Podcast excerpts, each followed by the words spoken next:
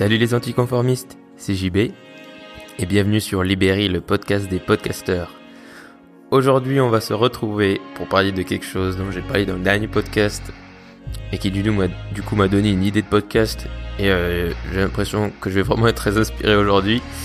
Donc, je vais parler de YouTube. Alors, si tu te demandes pourquoi moi qui dis, euh, qui parle de podcast, euh, se met à parler de YouTube, c'est parce que tu vas voir, je pense qu'il y a vraiment un lien très fort entre le podcast et, le YouTube, et YouTube. Pas forcément un lien technique, hein, mais tu vas voir un lien plus, on va dire, philosophique ou social. Alors ça peut paraître un peu perché ce que je dis pour l'instant, mais tu vas voir, c'est, ça s'éclaircit après. Et donc, YouTube pour moi est un peu le, grand frère indirect de ce qui va arriver et de ce qui est déjà un peu en train d'arriver euh, au podcast. Puisqu'au final, YouTube a fait quoi? YouTube a popularisé un format qui s'appelle la vidéo et il l'a popularisé en permettant aux gens donc de le uploader, de le mettre en ligne très facilement et surtout à n'importe qui de le faire et gratuitement. Donc il a permis à toute une génération et à plusieurs générations de créateurs d'émerger. Et donc à l'origine, le, site quand il a été créé, le but c'était de pouvoir stocker, de publier et de, de partager euh, les vidéos, euh, tout ça gratuitement. Et ensuite ils ont un peu accentué, une fois que cette base était faite, ils ont mis l'accent sur les recommandations. Puis ensuite ils ont permis, grâce à la pub, de rémunérer les créateurs en fonction de plusieurs critères que que tu connais, notamment l'audience, bien entendu, le nombre de, personnes qui regardent les vidéos. Et euh, YouTube, au final, a assez peu évolué. Je veux dire, intrinsèquement, c'est-à-dire que visuellement, bien sûr que ça a évolué, parce que YouTube remonte quand même déjà à 2005, il me semble. Donc ça fait déjà un petit moment, mais après, sinon, euh, dans le fond, il n'a pas vraiment évolué. Les plus gros changements, ils ont eu euh, ces derniers mois, avec le rajout de quelques fonctionnalités comme le, le je sais, je saurais même pas comment l'appeler, mais en gros, la possibilité de rajouter des images euh, dans ton fil d'actualité de vidéo. ce que personnellement, je trouve totalement inutile, mais on va en reparler sur ce genre de truc. Mais du coup, voilà, euh, à la base, YouTube, les premières années, euh, c'était pas du tout euh, la même chose qu'aujourd'hui. Ce qui a vraiment changé sur YouTube, c'est le contenu qu'il y a dessus. Parce que forcément, un peu comme Google et tout ce genre de, de plateformes, plus les gens sont dessus, plus les gens donnent à la plateforme, et plus la plateforme devient intéressante, performante et attractive. Et donc au début sur YouTube, il y avait essentiellement des vidéos pourries, je veux dire les, les premières vidéos, même que les gens se considéraient comme créateurs, forcément les qualités étaient pourries, parce que déjà on n'avait pas les mêmes euh, capacités qu'aujourd'hui techniques. Je veux dire aujourd'hui avec n'importe quel euh, smartphone qui se respecte, on peut filmer en HD, alors qu'à l'époque euh, c'était déjà beaucoup plus compliqué. Je veux dire les téléphones qui filmaient, il y en avait qui filmaient déjà, mais c'était certainement pas de la HD. Donc forcément les vidéos étaient déjà un peu plus pourries en sens visuel.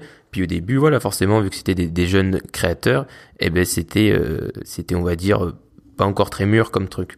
Puis ensuite, forcément, il y a eu les premiers créateurs. Donc en France, euh, voilà, il y a eu euh, le divertissement. Enfin, même pas qu'en France, dans le monde entier, c'est le divertissement qui a essentiellement permis à YouTube d'exploser puisqu'il a amené toutes, même plusieurs jeunes générations, jeunes ou moins jeunes, sur YouTube grâce au divertissement. Grâce, à, enfin voilà, je vais pas faire les reportages de France de la con, mais voilà, voilà, Norman, etc. Les jeunes qui sont dans leur chambre parce que euh, on a pu s'identifier à eux ou que ce soit eux ou d'autres personnes.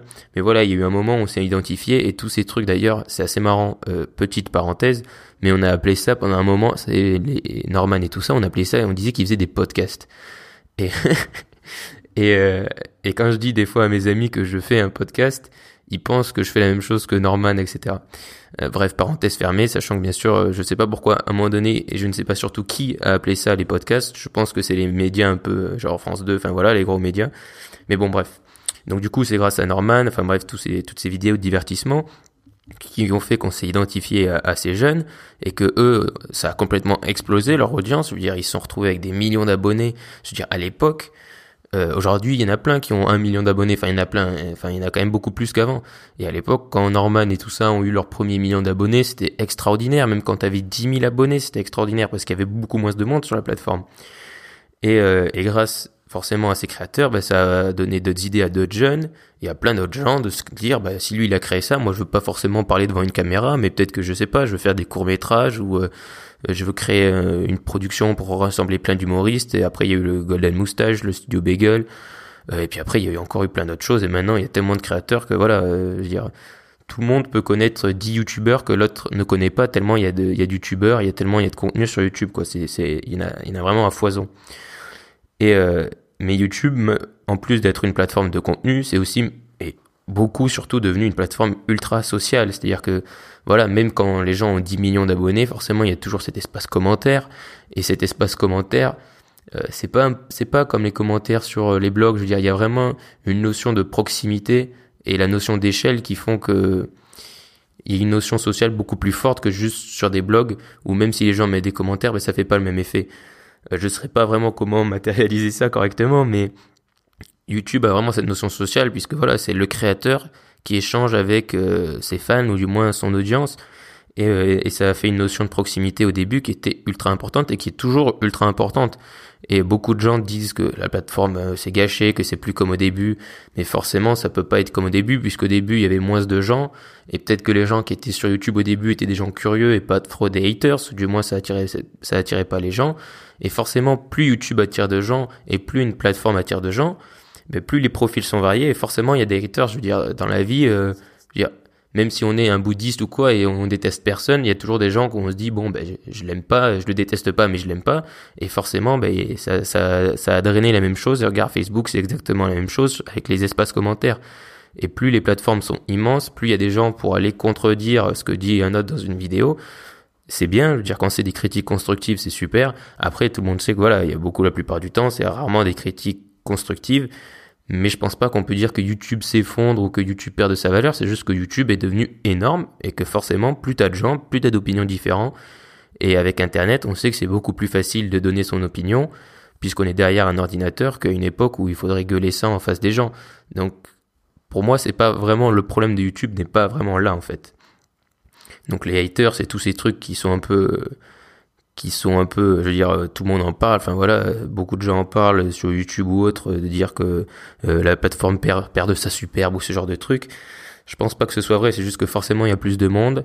Euh, les gens se rendent compte que c'est très facile de commenter, etc. Donc forcément les gens donnent leur avis plus facilement. Et beaucoup de gens ont des avis pas très poussés ou du moins ils ils s'éternisent pas à faire des trucs très complets en commentaire. Et, euh, et c'est tout à fait la même chose sur Facebook. Je veux dire, même personnellement, je suis beaucoup plus choqué par les commentaires que je vois sous des photos ou trucs Facebook que que le, les, les commentaires YouTube. Même si bon, je m'attarde pas trop sur les commentaires YouTube, je l'avoue. Mais bon, voilà, bref. De toute façon, je pense que vraiment, à part, euh, je pense qu'aujourd'hui, quand on voit des commentaires négatifs ou des choses qui sont négatives avec lesquelles on n'est pas d'accord, ça sert à rien de laisser un euh, enfin, si on n'est pas prêt à laisser un truc constructif, bien sûr, ça sert à rien de laisser un commentaire ou d'aller même dans l'espace commentaire parce que ça t'énerve plus qu'autre chose. Donc, euh, moi, j'essaie vraiment de pas trop consulter les espaces commentaires sur des trucs qui me qui me chiffonnent un peu ou quoi, ou je sais que je vais être euh, ou que ça va m'énerver pour pour rien quoi. Donc bref. Et ça, ce phénomène, il est pas propre qu'à YouTube, il est propre à tout l'internet parce que forcément, qui dit facilité de partage, facilité d'interaction, ben on critique plus facilement. Et, euh, et maintenant que j'ai passé un, parlé un peu du passé, de, de comment ce que c'est, de ce qu'était YouTube au début et du présent, donc ce qu'est YouTube aujourd'hui. YouTube aujourd'hui, c'est pas, il doit, je crois qu'il y a des millions, des milliards de vidéos postées par jour. Et, euh, et j'imagine même pas, enfin, c'est marrant, mais je pense que d'un point de vue technique, après c'est possédé par Google, hein, YouTube, donc ils ont les moyens. Mais il faut se rendre compte quand même du nombre de data centers et de trucs de stockage qu'il faut pour stocker toutes ces vidéos et gratuitement. Je veux dire, c'est quand même extraordinaire qu'aujourd'hui tu puisses uploader une vidéo d'une heure en, euh, en 4K euh, gratuitement. YouTube ne te demandera jamais de payer. Et, et pour ça, je trouve que c'est bien. Et le seul truc qui m'indigne un peu avec les trucs sur YouTube, c'est les gens qui disent oui, rembourser ou quoi. Enfin bref, qui parlent d'argent. Alors que YouTube, certes, c'est un peu, c'est la rémunération du chiffre, c'est un peu les vanity metrics. Mais en attendant, moi, ça, me, ça ne me dérange pas parce que YouTube me donne accès à une quantité de savoir extraordinaire. Je veux dire, il y a un mec qui est devenu champion du monde et même champion olympique de lancer de javelot, un, Africain, en regardant des vidéos sur YouTube. Quand t'as quand as appris ça, tu sais, t'as compris que YouTube c'est extraordinaire, donc forcément t'as as des trucs terribles. Je veux dire les tendances, forcément que les, enfin, vu que la logique de YouTube c'est de récompenser le nombre, forcément le mec qui va t'apprendre des trucs ultra intéressants, mais sur un sujet de niche, euh, il va pas faire un million de vues. Donc forcément il sera jamais en tendance et ça peut paraître injuste, mais ça l'est pas puisque c'est dans la logique de l'algorithme et du fonctionnement de YouTube. Et YouTube te permet quand même d'accéder à une quantité de contenu énorme. Et moi je pense que YouTube ne, ne, quand on dit oui, YouTube délaisse les petits créateurs, je pense pas, puisque quand tu vas, moi j'ai découvert plein de petits euh, créateurs, enfin des pas des grosses chaînes, juste en tapant des mots clés, et ensuite sur la barre de droite, où tu sais, par exemple, tu es sur une grosse chaîne, d'une chaîne qui a, je sais pas, 10 000, 100 000 abonnés. Et euh, sur la barre de droite, tu vas voir une vidéo d'un mec qui a 100 euh, abonnés, mais qui va te faire une super vidéo, et tu vas t'abonner, tu vas découvrir un super créateur comme ça. C'est-à-dire que YouTube ne cache pas les petits créateurs, puisque les petits créateurs, bah, s'ils ont un peu fait entre guillemets leur boulot de créateur, qu'ils ont mis les tags et tout ça, bah, YouTube va les, les, va les référencer et va te les proposer. Donc YouTube ne les cache pas. Après, forcément, il y a une telle quantité que tu peux pas découvrir tout le monde et que ça peut sembler injuste et que maintenant en plus comme j'en ai parlé un peu dans le podcast sur le web marketing les marketeurs s'en sont euh, se sont appropriés un peu YouTube. Et maintenant euh, voilà c'est très facile de trouver des vidéos sur je sais pas comment devenir riche grâce à YouTube et tout ça. Mais bon bref ça c'est un autre sujet. Donc voilà YouTube aujourd'hui on est là. On est une plateforme énorme qui a des millions voire des milliards de vidéos euh, uploadées chaque jour. Des millions et des milliards de vidéos regardées chaque jour. Et tout ça gratuitement. Donc c'est ça c'est quand même déjà extraordinaire et maintenant, j'aimerais passer à ce, au sujet qui fâche, c'est euh, est-ce que là, cette plateforme est morte? Alors, ça peut paraître brutal comme transition, mais parce que j'ai l'impression que c'est un sujet qui revient, et moi, j'en ai souvent parlé, c'est-à-dire que YouTube va un peu devenir, euh, j'ai dit ça dans un podcast, YouTube va un peu devenir la, la poubelle du contenu, dans le sens où il y aura plus que du divertissement et ce genre de choses. Euh, c'est quelque chose en lequel je crois, mais auquel je crois à, 50% dans le sens où euh, déjà je suis pas certain de ce qui va se passer dans l'avenir. Je suis pas un gourou euh, chaman qui voit l'avenir, mais en plus ça dépend un peu du virage que prendra YouTube. C'est-à-dire que je pense que à un moment donné, YouTube quand je sais pas trop comment l'expliquer clairement, mais si tu veux, avec le nouveau contenu et tout ce qui arrive sur Internet, Facebook, etc., YouTube va devoir prendre, prendre des décisions un peu stratégiques à certains moments pour dire on favorise ces gens-là, ou on favorise ça, ou on, arrête de faire gratuit et on commence à faire des trucs payants, ou on met à fond sur le social et on devient vraiment un, réseau social. Et je pense qu'aujourd'hui, YouTube en est là où ils en sont parce qu'ils sont perdus. C'est-à-dire que ils sont perdus en essayant de faire cette fonctionnalité. Donc je sais pas si tu l'as vu, Maintenant, ça va faire 2-3 mois qu'elle y ait cette fonctionnalité où quand tu es sur un smartphone, je crois pas que ça y est sur euh, quand tu es sur ordinateur, mais quand tu es sur un smartphone et que tu fais défiler tes abonnements, euh, tu peux voir des photos donc de, de créateurs. Genre si tu es abonné à une chaîne et que le gars poste une photo, ça va faire un peu comme Instagram où tu vas voir une photo, une description, tu, il peut avoir des sondages, etc. Personnellement, je trouve ça absolument inutile. C'est-à-dire que euh, YouTube est bien parce que YouTube c'est simple, ça te permet de regarder des vidéos, de les trouver facilement, de tout trouver facilement. Je veux dire, tu trouves quasiment réponse à toutes tes questions. Et euh, moi, j'ai pas envie d'avoir cette notion de social après. Peut-être que d'autres ont envie de l'avoir. Mais je pense qu'il y a d'autres réseaux sociaux qui sont là pour avoir cette interaction sociale et que YouTube, même si c'est un peu hybride, parce qu'il y a un échange entre les créateurs et, euh, et l'audience, forcément c'est un peu social. Mais après, c'est pas pour autant qu'il faut qu'ils foncent sur le social. Je pense qu'il devrait rester une plateforme simple. Mais là où le problème euh, arrive, c'est que forcément YouTube appartient à Google. forcément YouTube fait beaucoup d'argent. Et je pense que euh, c'est très dur pour une plateforme comme YouTube ou même n'importe quelle plateforme de se dire ok, euh, on a des millions d'utilisateurs, on fait des milliards, mais il faut qu'on reste simple et il faut qu'on qu'on bouge pas. Parce que je pense que YouTube se dit les mecs de qui sont directeurs chez YouTube etc ils savent très bien euh, ce qui va ce qui va pas les dangers potentiels qui peuvent arriver sur internet. Parce que je pense que la plateforme YouTube peut très bien se faire remplacer par une meilleure plateforme du jour au lendemain ou du moins en un an. Regarde Instagram. Instagram commence à exploser, je veux dire. Instagram, ils vont arriver au milliard d'utilisateurs dix fois plus vite que Facebook. C'est quand même extraordinaire. D'ailleurs, suis-moi sur Instagram si tu veux, c'est JB Castellin. Bref, et, euh, et du coup, on peut dire aujourd'hui non mais YouTube se fera jamais remplacer, etc. Regarde Dailymotion ou quoi ou Vimeo. Mais ça va pas être, je pense que déjà on peut pas le voir venir, on peut pas prédire, tu vois, personne n'a prédit Instagram, personne n'avait prédit Snapchat, c'est comme ça, le monde va tellement vite qu'aujourd'hui, il peut avoir un mec qui fait une plateforme de vidéo où tu te dis ouais, c'est la même chose que YouTube, mais peut-être qu'il aura fait une fonctionnalité différente qui fera que YouTube se fera remplacer. Parce qu'aujourd'hui, malheureusement pour YouTube, il y a du mécontentement, c'est-à-dire qu'il y a des gens qui râlent, euh, il y a des créateurs qui râlent, c'est-à-dire que quand c'est euh, les haters ou quoi, ça va encore parce que il y en a plein de gens qui continuent de regarder les vidéos, mais quand il y a des créateurs qui râlent euh, parce qu'ils se font démonétiser et tout ça, tous les problèmes de YouTube, ben là ça devient dangereux parce que la force de YouTube, c'est pas la plateforme, la force de YouTube c'est les créateurs. C'est-à-dire que si du jour au lendemain, pour X raisons, tous les créateurs se barrent, ben YouTube ne vaut plus rien. Et donc je pense que c'est là où est le problème, c'est-à-dire que notamment, il y a eu des problèmes avec les rémunérations sur les gens qui parlent de guerre ou de sujets moins, qui font pas du divertissement basique, et genre si tu mets un titre avec écrit par exemple guerre, genre si tu fais des vidéos où tu apprends euh, des trucs sur la Seconde Guerre mondiale et que tu mets le mot guerre dans ta dans ta dans ton titre, euh, YouTube te démonétise.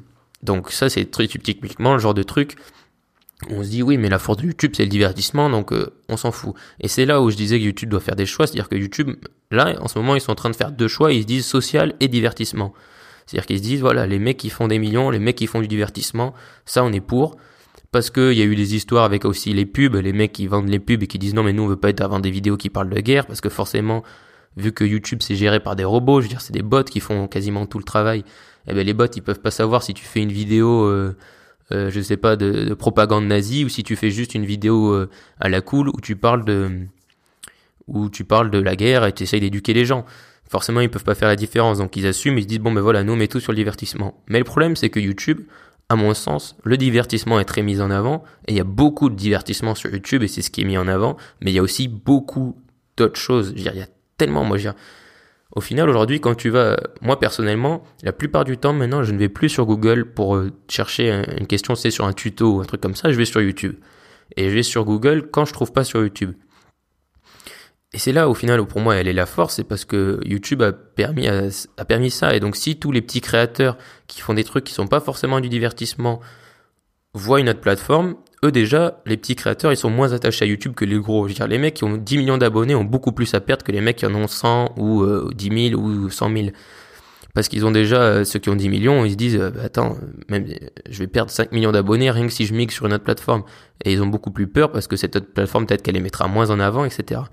Mais au final, si tu as, je veux dire, les 20% du contenu le plus visuel, les 20% de, créateurs, les très gros qui restent, mais que 80% du reste se casse, et ben là, YouTube a perdu beaucoup de sa valeur. Et c'est là où c'est dangereux, c'est que YouTube peut vraiment se faire remplacer comme n'importe quel autre réseau social ou entreprise aujourd'hui avec le monde des startups et l'économie qui va très vite, peut se faire remplacer très rapidement par une nouvelle plateforme. Et, euh, et c'est là que le problème est, c'est-à-dire que vu qu'ils ont une partie des créateurs qui est mécontente, potentiellement, si cette nouvelle plateforme arrive, ils auront des difficultés à les retenir.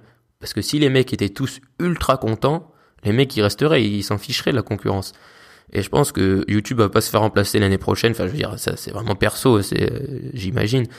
Mais s'il y a une vague de mécontentement qui continue sur YouTube et des trucs qui continuent de faire polémique, bah, il y aura un jour un geek ou un mec qui va se dire, bah moi j'ai envie de créer ça, qui va avoir une idée, qui va le faire et qui va, qui va, qui va disrupter, enfin qui va comment dire, qui va voilà euh, bousiller YouTube et qui va ramener tous les gens sur sa plateforme.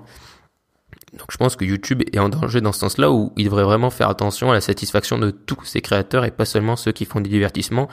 Et même si c'est difficile, je pense que YouTube aujourd'hui devrait, au lieu de se concentrer à faire des fonctionnalités pourries pour être soi-disant social, il devrait se concentrer à mettre l'accent sur les créateurs. Et c'est là où je vais en venir euh, vraiment sur où est enfin le lien après après 18 minutes de podcast, où est le lien entre YouTube et euh, les podcasts et tout ça, c'est que maintenant je vais vraiment parler des, des créateurs.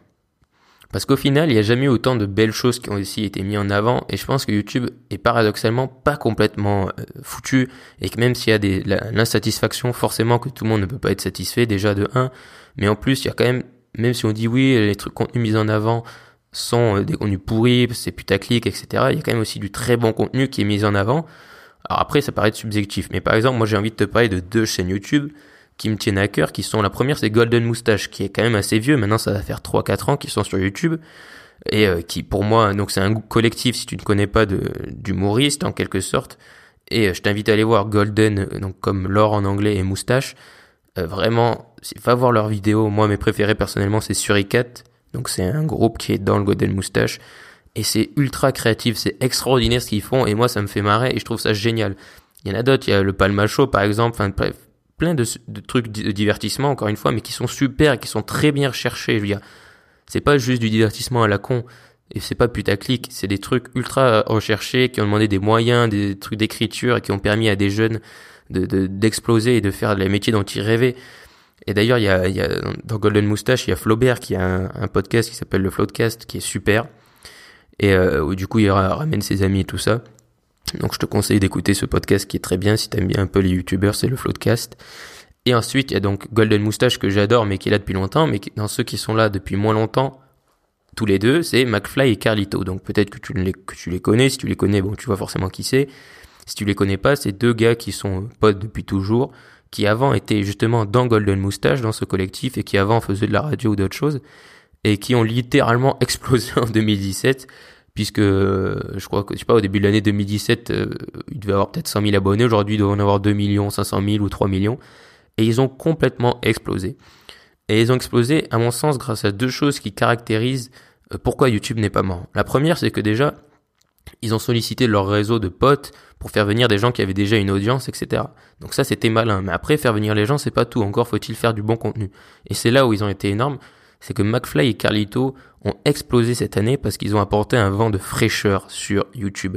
C'est-à-dire qu'on aime ou qu'on n'aime pas, ces deux mecs ont leur univers, ont leur créativité, ils ont fait des trucs, ils ont su jouer avec les codes de YouTube, genre ils font un peu des titres putaplik, enfin voilà, ils savent jouer avec les trucs, mais ils ont aussi fait un super contenu, ils en ont fait paradoxalement, ils n'ont pas fait 25 euh, vidéos par semaine, ils en ont fait une tous les dimanches pendant un an, ce qui pourrait paraître assez peu comparé à d'autres créateurs, et ils ont fait du super contenu, et si ça a marché, c'est grâce à ça. C'est-à-dire que je pense que ça faisait un ou deux ans que c'était un peu morose sur YouTube, dans le sens où il n'y avait pas eu d'explosion de créateurs comme ça, et eux sont arrivés, ont explosé avec leur univers, leur truc, et les gens ont adoré.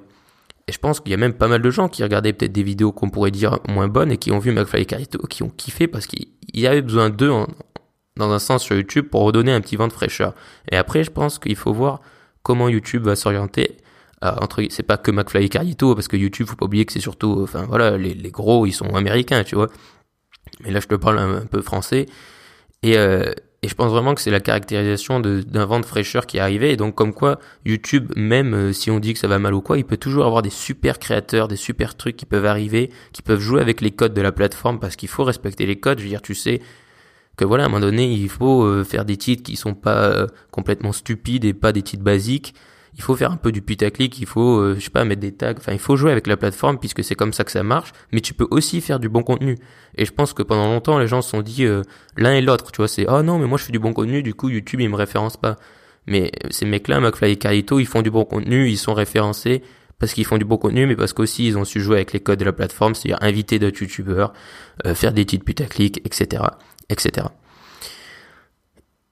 Et YouTube est devenu au final un vrai média puisque YouTube maintenant a ses propres critiques. Tu vois, as des critiques de YouTubeurs comme tu as des critiques de cinéma, de théâtre ou de livres et de littérature. Et donc, tu as des, as des vraies chaînes YouTube consacrées à la critique où ils vont critiquer d'autres YouTubeurs. Et je pense que quand tu as des critiques sur une plateforme, c'est vraiment que ta plateforme est devenue un vrai média. C'est-à-dire que maintenant, c'est plus non seulement que les gens qui donnent leur avis, c'est-à-dire qu'il y a maintenant des chaînes qui donnent leur avis sur d'autres YouTubeurs et les gens sont plus ou moins d'accord. Quand tu as des critiques sur un média, c'est vraiment que le média est devenu quelque chose de gros et de lourd et que la plateforme est, mûre maintenant. Et donc maintenant, pour ce qui est vraiment du futur, honnêtement, je n'ai aucune idée de ce que YouTube euh, va faire, va être. Mais pour maintenant rentrer et conclure là-dessus, pourquoi YouTube a un lien avec le podcast? Parce qu'au final, YouTube a ouvert la porte et l'esprit des gens sur le fait que tout le monde peut créer du contenu, que tout le monde peut en vivre. Et ça, c'est extrêmement important. Et c'est à mon sens la chose la plus importante de ce podcast. C'est que YouTube a ouvert cet esprit-là, et pas seulement que pour, la vidéo. Je pense que beaucoup de gens se sont lancés aussi dans le blogging. Si, il y a eu un élan de, de regain d'intérêt pour le blogging, parce que les gens se sont dit, ah ouais, on peut créer du contenu, mais moi, peut-être que je me sens pas assez à l'aise pour faire de la vidéo, mais du coup, je peux faire du blog. Et tout ça, c'est en lien avec YouTube, parce que YouTube a vraiment ouvert la porte, et pas seulement qu'aux créateurs, mais aussi aux gens. Je veux dire, maintenant, euh, tout le monde sait qu'on peut vivre sur, de, YouTube si on a beaucoup de gens qui nous regardent. Et même si les gens y croient plus ou moins et que c'est pas un vrai métier, etc., et qu'ils se dit tout ce qui se dit, mais les gens le savent au fond d'eux. Et les gens, certains se disent, ben voilà, moi aujourd'hui je veux être youtubeur. Comme avant on disait, moi je veux être astronaute ou pompier. Et c'est très bien parce que les gens vont peut-être pas finir youtubeur, mais ils vont peut-être finir créateurs de contenu ou ils vont peut-être choisir des choses qui sont pas forcément euh, dans les voies de l'école et dans les voies classiques. Et ça, je pense que c'est très important. C'est là où le lien est très fort avec le podcast. C'est que pour moi, il y a, pourquoi il y a de plus en plus de créateurs indépendants sur le podcast?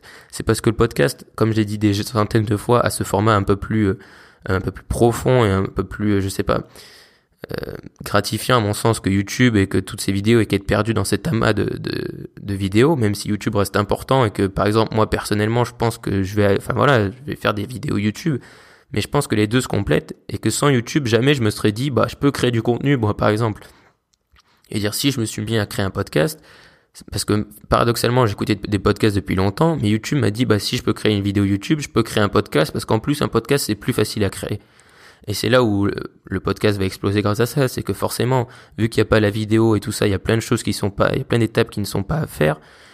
Et c'est là que le podcast est très intéressant et que le podcast va exploser indirectement grâce à YouTube parce que les gens ont cet état d'esprit de maintenant je peux créer quelque chose.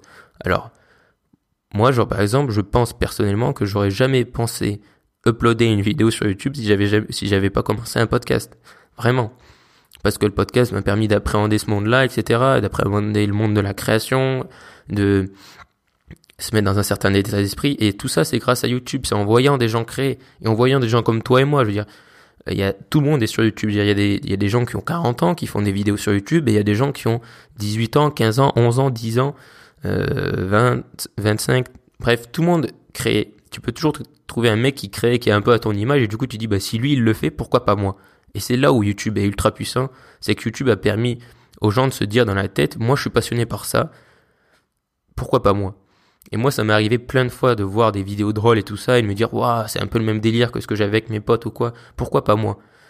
Et peut-être que je vais pas le faire, je veux dire, je vais pas me lancer dans une dans une chaîne humoristique, tu vois, mais ce pourquoi pas moi est très très important et c'est ce qui fait pivoter l'esprit des gens, c'est ce qui fait que les gens grâce à tout ce que j'ai dit sur les podcasts, sur l'audio et tout l'intérêt de l'audio, beaucoup de gens vont aussi se tourner vers le podcast parce que quand il y aura une vraie plateforme comme YouTube, mais pour le podcast, ben YouTube aura ouvert la voie. C'est-à-dire que les gens vont pas réfléchir, hm, je sais pas si je vais créer des trucs, ils vont se dire ah ben moi je sais que c'est possible, alors je fonce parce que l'audio c'est mieux, parce que l'audio c'est plus facile, etc., etc. Et donc YouTube a été très important pour ça. Et peu importe l'avenir de YouTube, il sera remplacé ou pas. Euh, par Facebook ou par un autre. Enfin, il y a tout et son contraire qui se dit sur YouTube. Mais ce qui est très important, c'est que YouTube a ouvert la voie aux créateurs. Et pour ça, on peut lui dire merci. Merci d'avoir écouté cet épisode. Si tu m'écoutes sur SoundCloud, dis-moi ce que tu as préféré de cet épisode en commentaire et abonne-toi. Sinon, si tu m'écoutes sur Apple Podcast, je t'invite également à t'abonner et à me laisser un avis, c'est ce qui aide le plus ce podcast. Je te remercie. Et surtout, reste optimiste.